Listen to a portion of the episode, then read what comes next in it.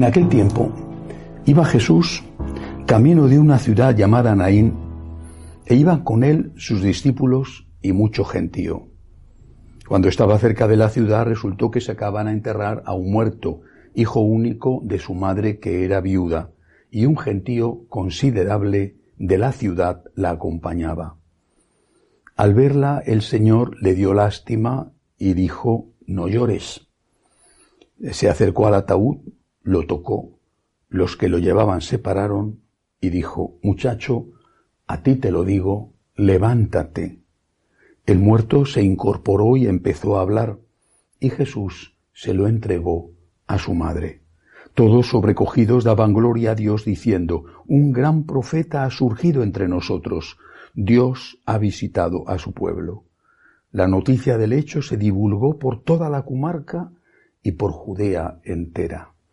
Palabra del Señor. Gloria a ti, Señor Jesús. Es la memoria litúrgica, el día de Santa Mónica.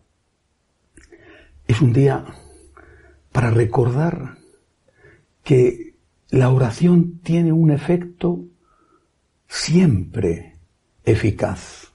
La oración bien hecha, aunque nosotros no veamos el resultado. Es un día para recordar que los hijos por muy alejados que estén, no están perdidos. Y que no debemos rendirnos en la lucha por ellos, por su acercamiento a Dios, dando la batalla por perdida. En este día siempre cuento dos experiencias porque no solo me han ocurrido a mí, sino porque me parecen muy gráficas y esperanzadoras. Las dos me pasaron en la parroquia de Madrid, cuando yo estaba allí, era párroco.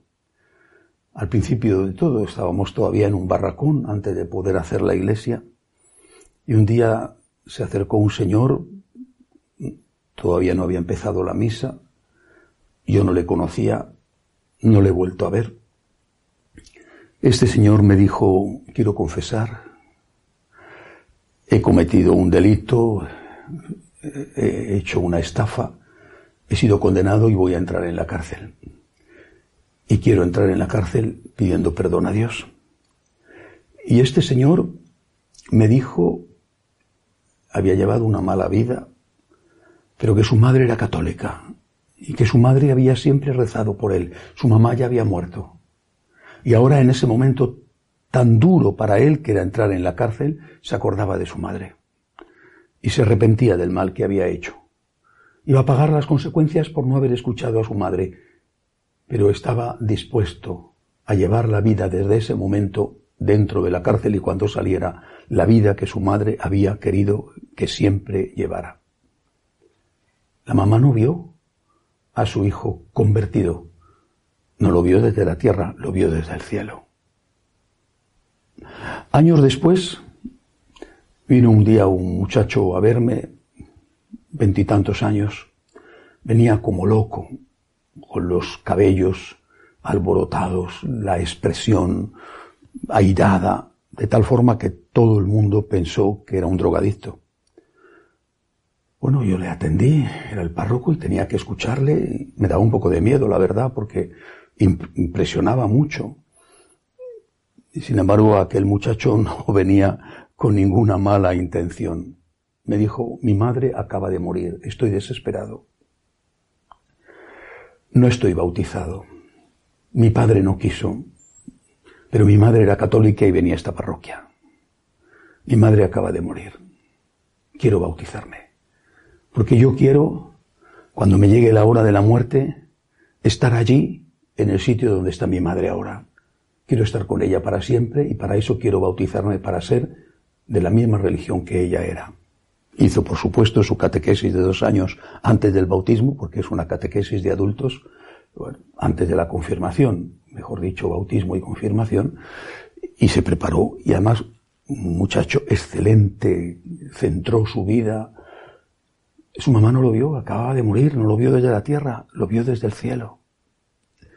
Por eso hoy, el día de Santa Mónica, Debemos recordar aquellas palabras que San Ambrosio le dirigió a esta santa mujer cuando ella le parecía que su hijo, el futuro San Agustín, no tenía remedio y que sus oraciones por él eran en vano.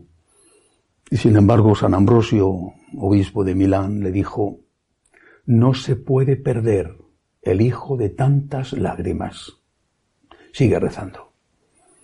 Y pocas semanas después tuvo lugar el encuentro de San Agustín con el Señor en la finca de Casicíaco, cuando Jesús se le apareció y fue el momento de la conversión de San Agustín.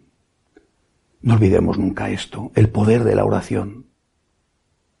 No olvidemos esta frase de San Ambrosio a Santa Mónica. No se puede perder el hijo de tantas lágrimas. Sigue rezando. Da el mejor ejemplo posible, sobre todo el ejemplo de ver cómo actúas cuando sufres, cuando tienes una enfermedad, cuando tienes un problema, para que ellos tengan un referente cuando les toque a ellos. Sigue rezando. Da el mejor ejemplo posible, aunque no sea perfecto porque somos pecadores, pero sigue rezando. Porque no se va a perder aunque tú no lo veas en esta tierra, no se va a perder el hijo de tantas lágrimas. Que así sea.